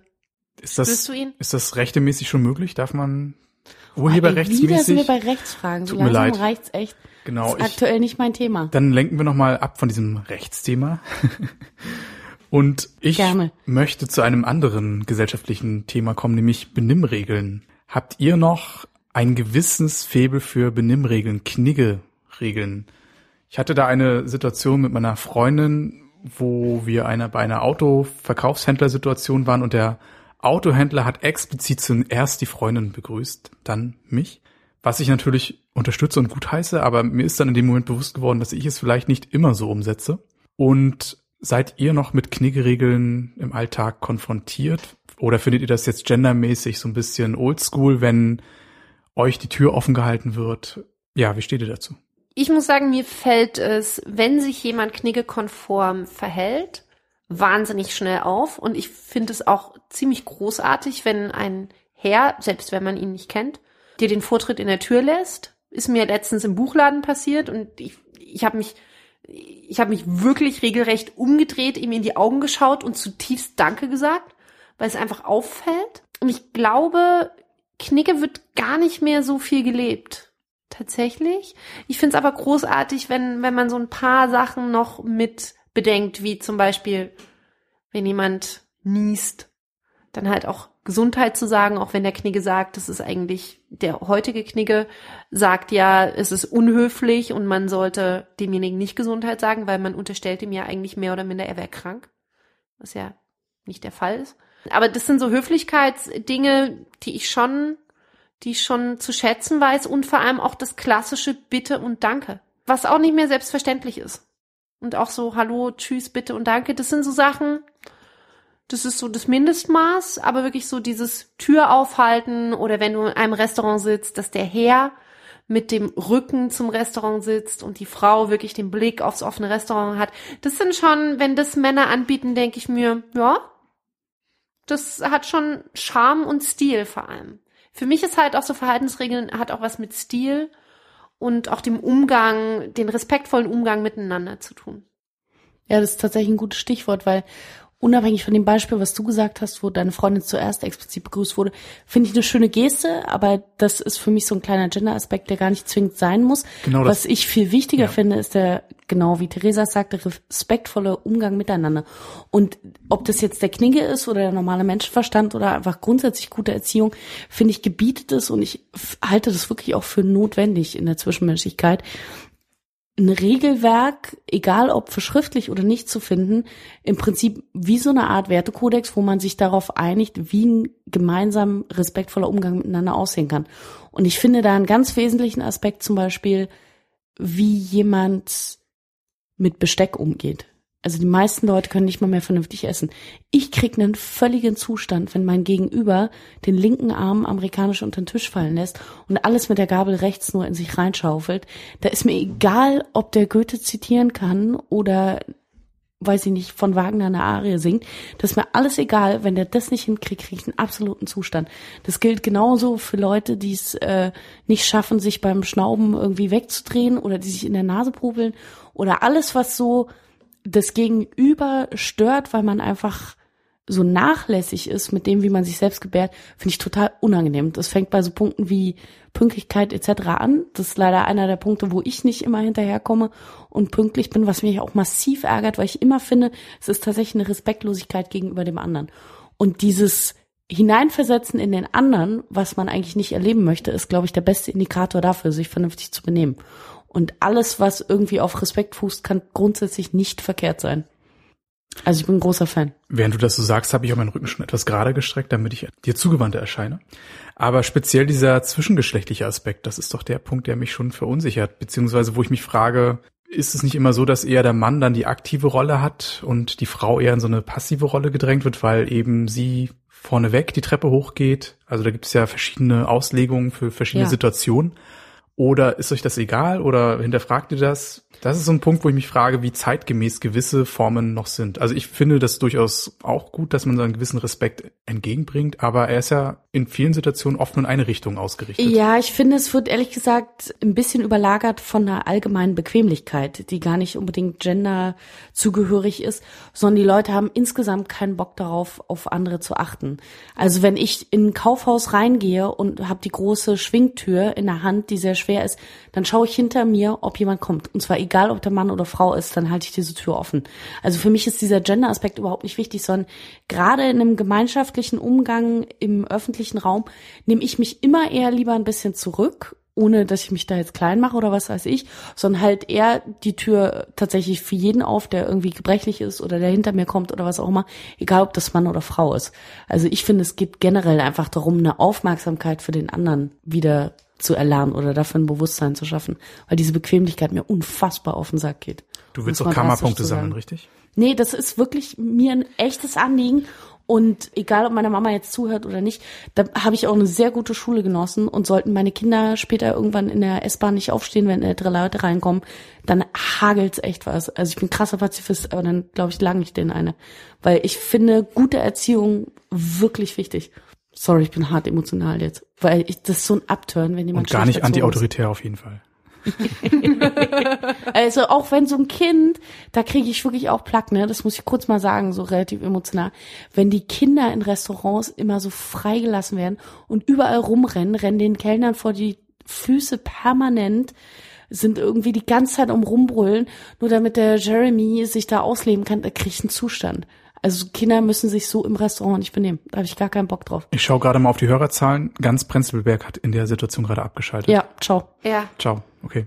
Also ich kann ja wirklich aus Leidenschaft noch in der Gastronomie tätig nebenbei ähm, und selten, aber aber immer noch dabei äh, wirklich auch so Situationen berichten und sei es drum, ich glaube, jedes Kind hat halt auch seine seine Milch verdient, aber alleine der Respekt auch vor dem Kellner und mitsitzenden Gästen, dass Mütter den Erdbeersbecher mit Sahne bestellen und dabei auspacken und andocken, sind halt so achtsame, respektsvolle Dinge, wo ich mir denke, ist eine gastronomische Einrichtung, das gehört da auch nicht hin. Und das ist halt für mich so eine Sache, ja, also man kann das alles machen, aber dezent. Aber das ist für mich so eine Sache, das knigge oft diese duale, also wirklich im, im Duo sich bewegende Kommunikation oder, oder Gentleman-Dasein führt und das, was Sophia halt auch gerade beschreibt und berichtet, ist halt wirklich sich im gesellschaftlichen Kontext zu bewegen. Und das haben viele Leute einfach verlernt, weil das, das Dasein des, des eigenen Ichs einfach wirklich propagandiert wird eigentlich und auch sehr im Fokus steht und der Kontext immer mehr verliert. Das ist auf der anderen Seite aber auch ein Großstädterphänomen, was wir vor allem in Berlin ganz extrem mitkriegen, weil es hier auch tatsächlich ein anderes gesellschaftliches Verhältnis noch gibt und die Anonymität ja auch in dem Moment den Kontext, aber auch diesen, diesen achtsamen Umgang nimmt, glaube ich. Schweigen. Ich habe es jetzt extra inszeniert, um schon mal Werbung für meinen Bin auf Schweige Podcast zu machen. Nee, ich glaube, wir können uns darauf einigen, dass so grundsätzliche Umgangsregeln miteinander nicht verkehrt sind, weil man tut sich auch nicht weh dabei und man bricht sich auch keinen Zacken aus der Krone. Und wenn ich noch einen Typen sehe, der neben mir in der U-Bahn, also das größte V der Welt mit seinen Beinen macht und dieses Manspreading, da kriege ich echt Zustände drücke ich auch knallhart dagegen mit meinen Beinen. Da habe ich zum Teil richtig Workout, weil ich nach rechts und links mit den Beinen ausrücken muss, um das zu verhindern. Da kriege ich so Skotzen. Das ist halt der blanke Egoismus, an dem die Welt zugrunde geht. Zitat von Mama. Mama hat immer recht. Shoutouts zu Mama und ab zu den Themenkärtchen.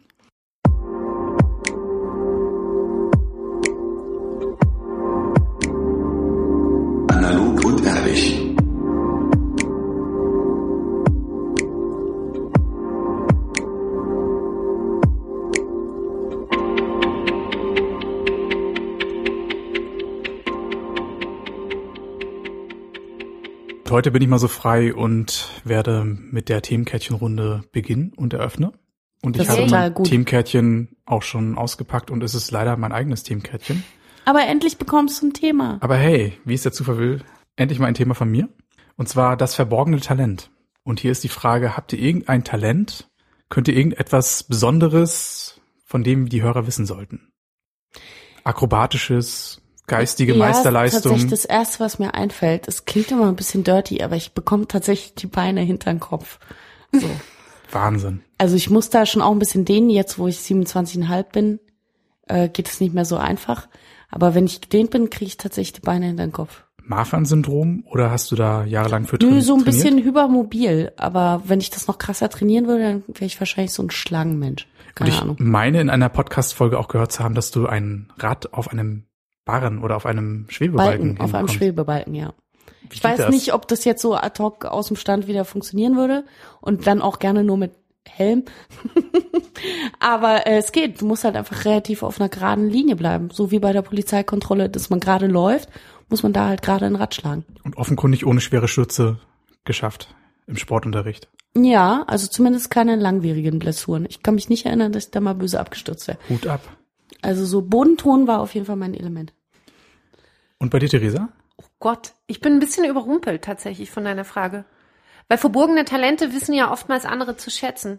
Also Talent, man man muss es ja nicht Talent ne- nennen, aber vielleicht irgendeine Kleinigkeit, die du gut beherrschst. Also tendenziell würde ich ja jetzt sagen, ich kann es super einpacken. Das, das kann sie wirklich, möchte ich bestätigen. das ist wirklich ein Talent. Und zwar mit riesigen Schiffen kann sie das auch. Ja, Egal welcher Mietwagen, egal welches Wetter, egal wie groß die Parklücke. Theresa am Start. Hast du da eine Technik? Hast du irgendwelche besonderen Tipps, die du unseren Hörern mitgeben kannst? Oder Ich habe wirklich von einem ehemaligen äh, Mitarbeiter einen großen Dank an ihn, äh, Mitarbeiter, ähm, Mitbewohner. Der hat mir das einmal theoretisch erklärt und eine sehr gute äh, Freundin hat es mir dann praktisch im Auto gezeigt und Mhm. seitdem funktioniert es mit jedem Auto. Magst verraten, Was? wie es funktioniert? Weiß nicht, soll ich es noch ein bisschen dramatisch machen? Wollen wir es nächstes Mal mitnehmen? oh, das ist Zum krass, ein Jubiläum? Cliffhanger. Quasi. Ein mit Tutorial Einparktipps? Ja. Da bin ich auf jeden Fall sehr Wieder offen ein für, Spin-off. weil ich fange ja gerade an, dieser Tage es wieder zu üben.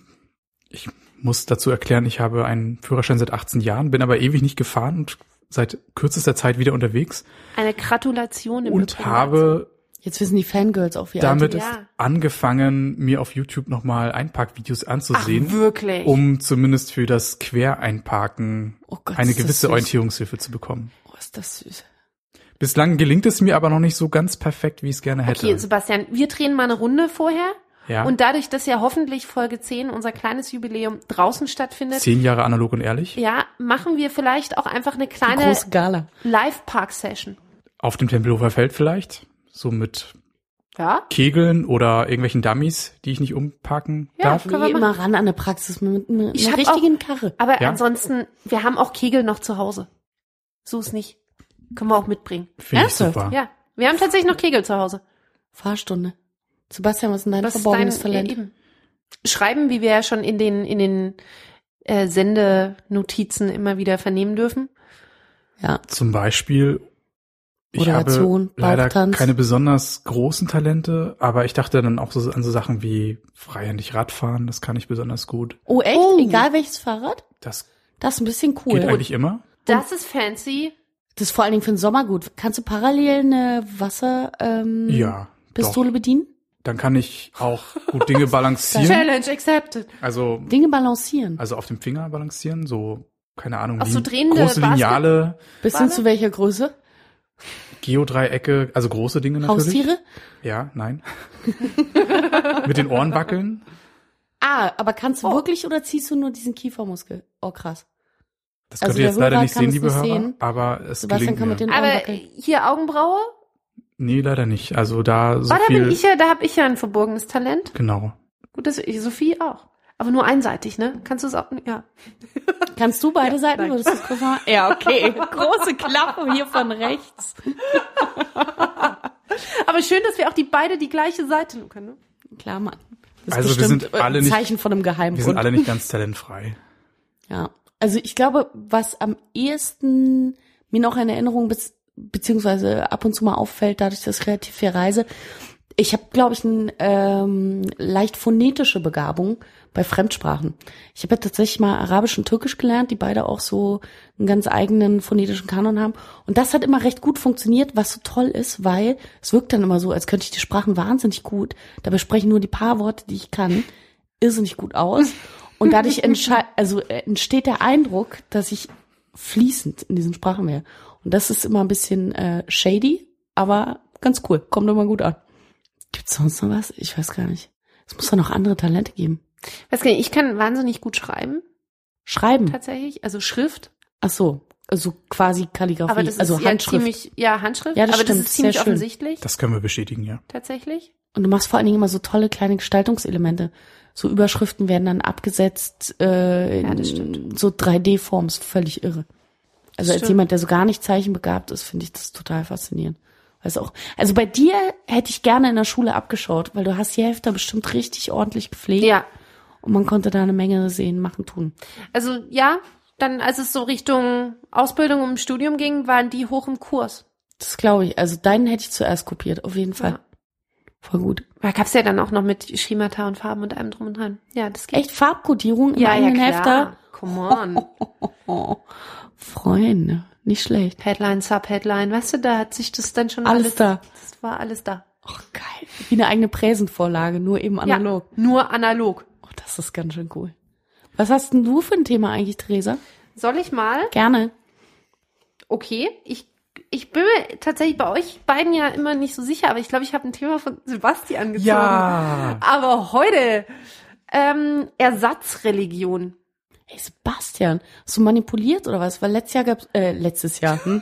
Letztes Jahr bei der großen Analog und Ehrlich Gala von Folge 8 gab's ja die große Beschwerde, dass deine Themen nie drankommen würden und jetzt Genau. plötzlich hier all deine zwei Im Themen. Drive. Ich bin da besonders aufrechnend, habe euch ja vorhin auch rausgeschickt und einfach die ganzen Themenkärtchen manipuliert. Ja, ich erinnere Ach, guck. Deswegen sind die roten Punkte auf den Zetteln. Okay.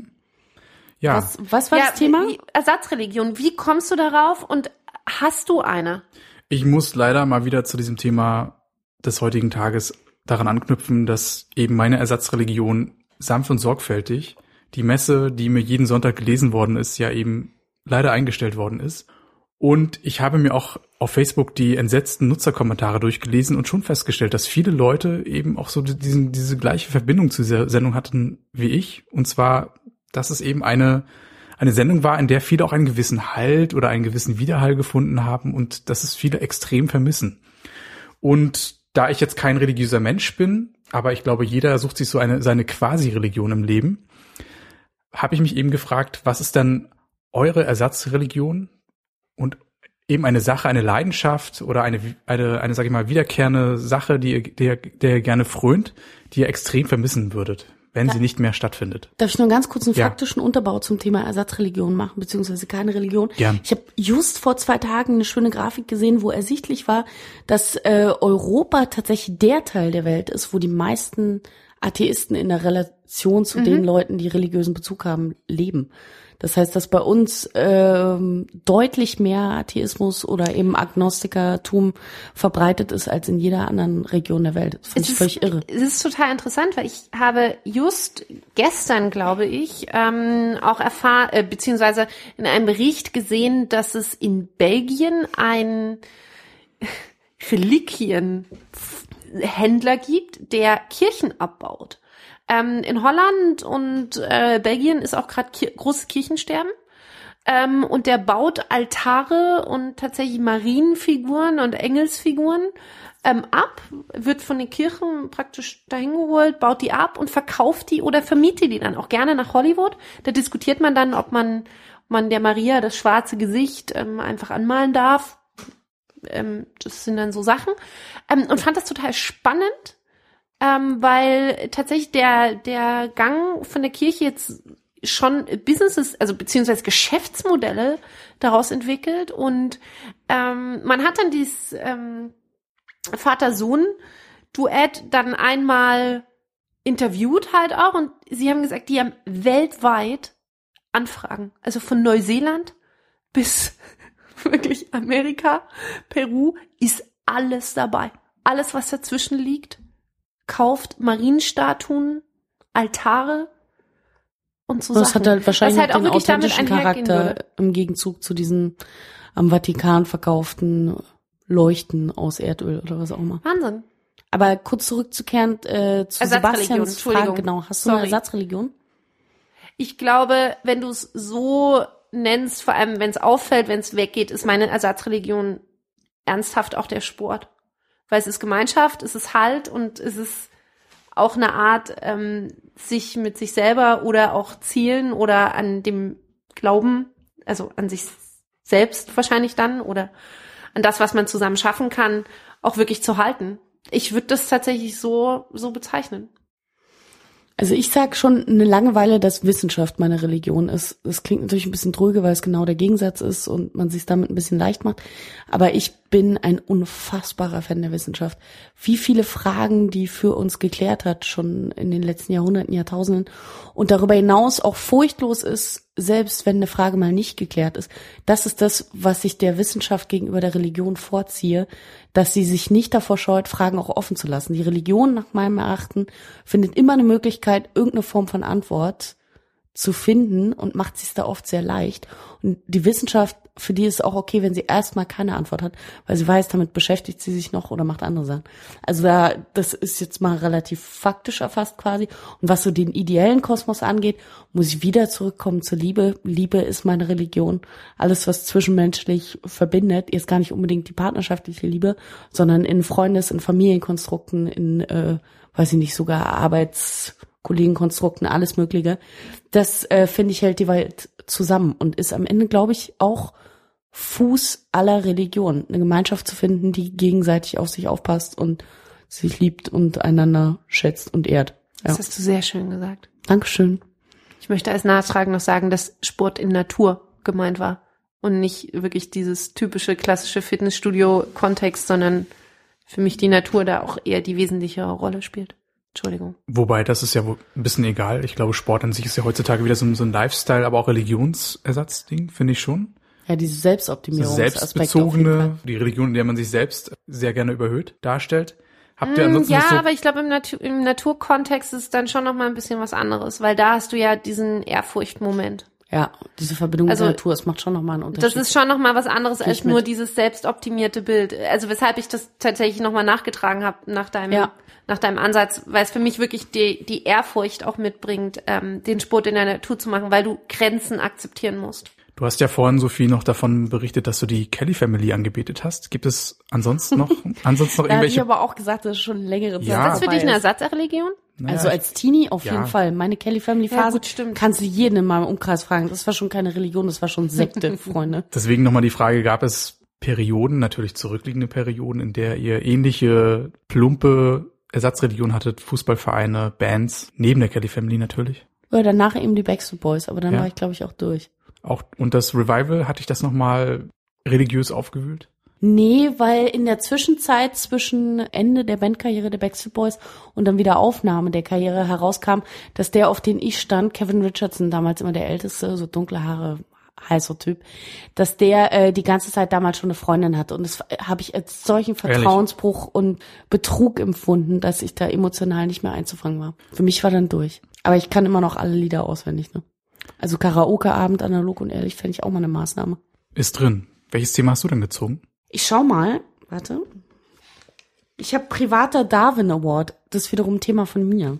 Und zwar, ich erkläre das kurz, der Darwin Award ist euch beiden Begriff, nehme ich an. Ne? Höre ich den Ho Hörer noch mal kurz ab. Beschreibt im Prinzip der Darwin Award Umstände, in denen Menschen sich so dumm verhalten, dass sie ihr eigenes Leben entweder gefährden oder tatsächlich beenden.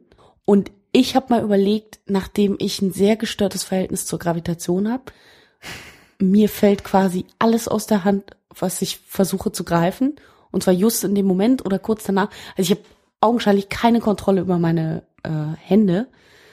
Habe ich mal überlegt, was sind so private Darwin Award Momente, die man schon hatte, wo man sich wahnsinnig blöd angestellt hat, wo man, äh, also es muss nicht sofort lebensbedrohlich gewesen sein, aber um mal ein Beispiel zu geben, ich habe mit circa, glaube ich, zehn oder elf so einen riesen Lolly bekommen, der auf so einem Holzstab ist.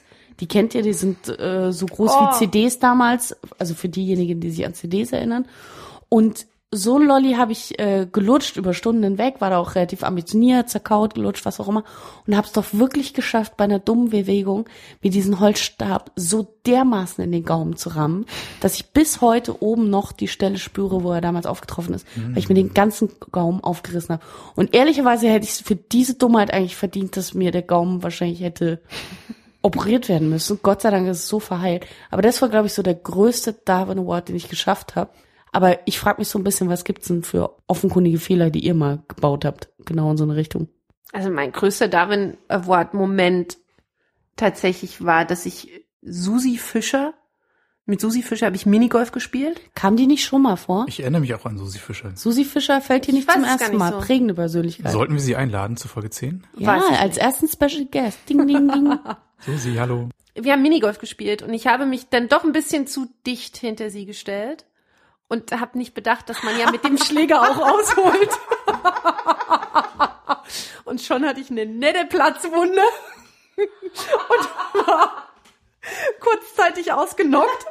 Und das war aber, also im Nachhinein wirklich so offensichtlich, das war wirklich einer meiner größten Darwin Award Das ist Momente. leider wirklich hart dumm. Tatsächlich. Ja. Also ich glaube, für jeden Außenstehenden war das von Anfang an sowas von ersichtlich. Oh, das ist bitter. Das ist richtig bitter. Die Narbe habe ich jetzt mein Leben lang, aber es ist okay. Es ist tatsächlich okay.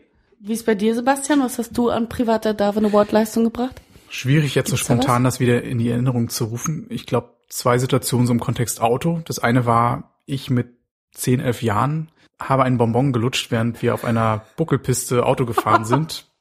Und dieser Bonbon ist mir dann sehr unglücklich in die Luftröhre oder in die Nähe dieser Luftröhre gekommen. Oh und nein.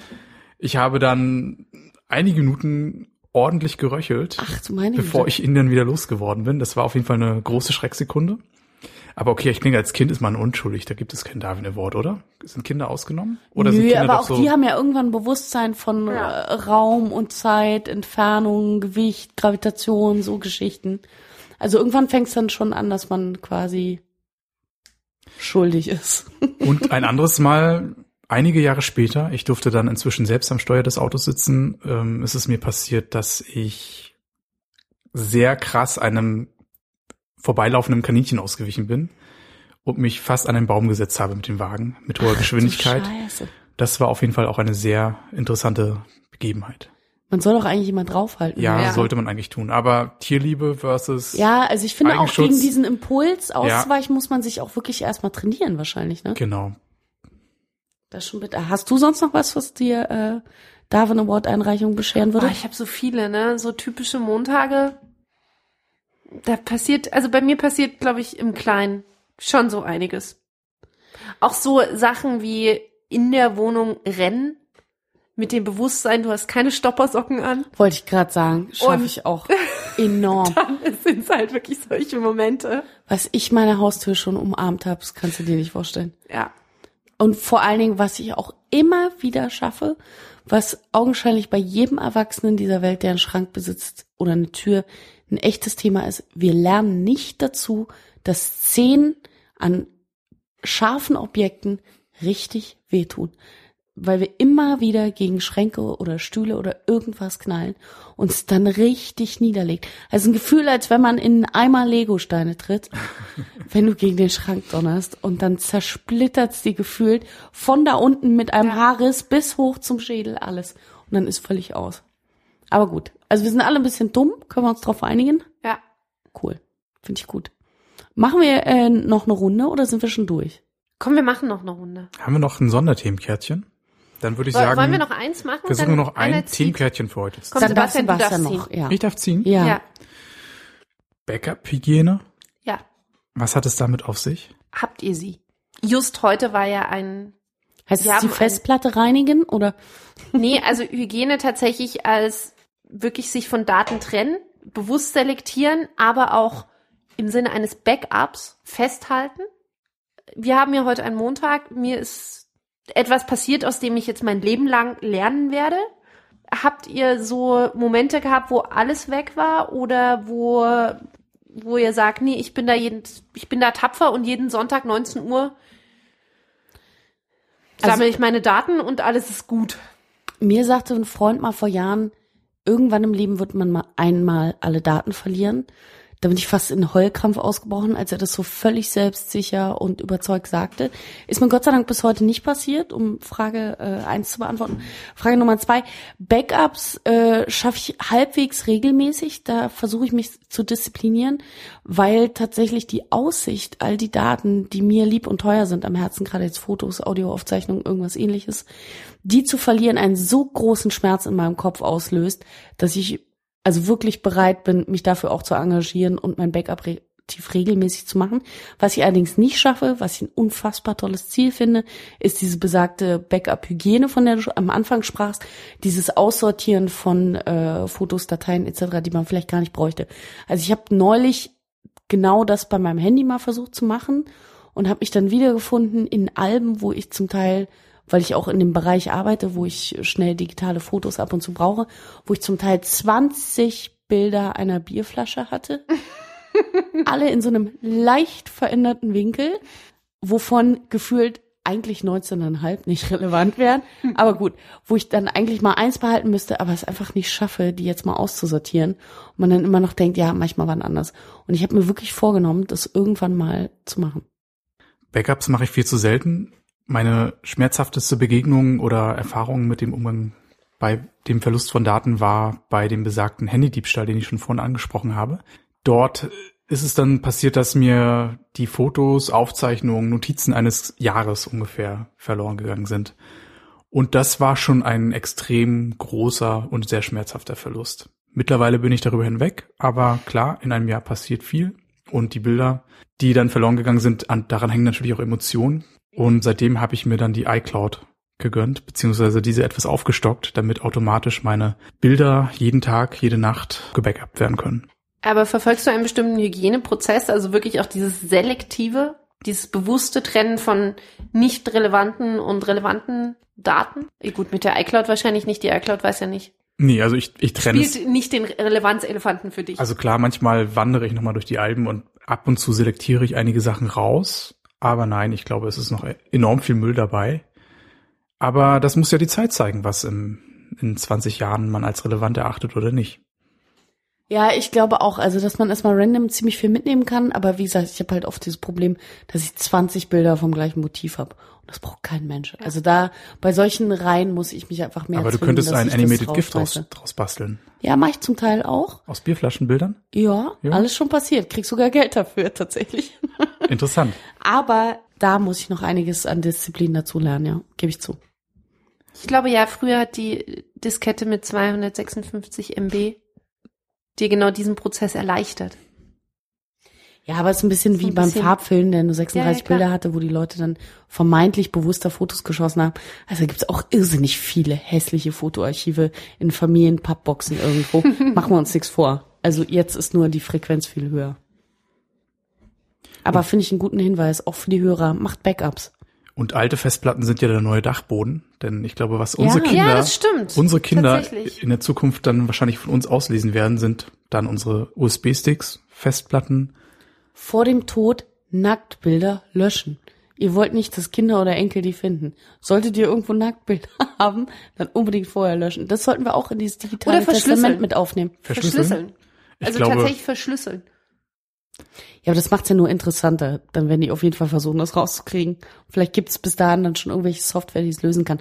Und ich als Enkel würde von meiner Oma keine Nacktbilder sehen wollen. Aber wenn man also, sie damals aus ästhetischen Gründen hat schießen lassen, dann muss das doch. Wie viele der Nacktbilder, die du jemals im privaten Kontext gesehen, gehört oder erstellt hast, sind wirklich richtig ästhetisch? Ist vielleicht auch eine Frage, die die Hörer sich mal stellen sollten. Ich finde, jetzt können wir zum Jubiläum kommen, oder? Folge Beim 10? nächsten Mal. Richtig Folge Bock. 10? Ja, fangen wir schon an, so über die zehn Jahre analog und ehrlich Folge zu sehen. Ja, aber es war einfach eine tolle Dekade. Oder wollen wir einfach aufhören, wenn es am schönsten ist? Wollen wir wirklich die zehn voll bekommen? Sei, glaubst du, ist Folge 9 jetzt der Zenit unserer Karriere? Wir laufen noch hoffentlich, jetzt erst richtig Hoffentlich warm. noch nicht, nein. Im Sommer mit so einem richtig sonnigen Gemüt. Alle entspannt, weil jeder zwischendurch Urlaub hatte. Da knallt's doch erst richtig bei uns. Urlaub, ihr beide vielleicht, ich eher nicht. Mentaler Urlaub. Okay. Mit dem Schweigepodcast. Ich hatte Urlaub Vielleicht kannst du den euch. schon vorbereiten. Ja. Oh. ist das gemein. Wie kriegt der jetzt noch die Kurve zum Ende des Podcasts hin? Jetzt musst du mal was Nettes sagen, Sebastian. Genau, aber letztendlich werden wir eine kleine, kleine Pause einlegen mit Analog und Ehrlich. Aber Ja, hoffentlich nur von wenigen Wochen. Bislang waren wir dieses Jahr relativ fleißig, haben einen relativ guten, ja. eine gute Taktung hingelegt.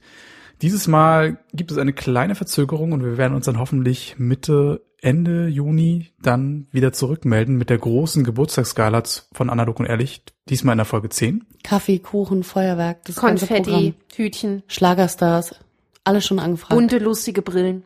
ja, es wird ziemlich gut. Und Bleigießen, damit wir wissen, wie die nächsten zehn Folgen Und werden. Erdbeertorte mit Vanilleboden. Erdbeertorte, Erdbeertorte.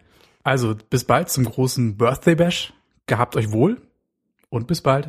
Ciao. Ahoi. Prost!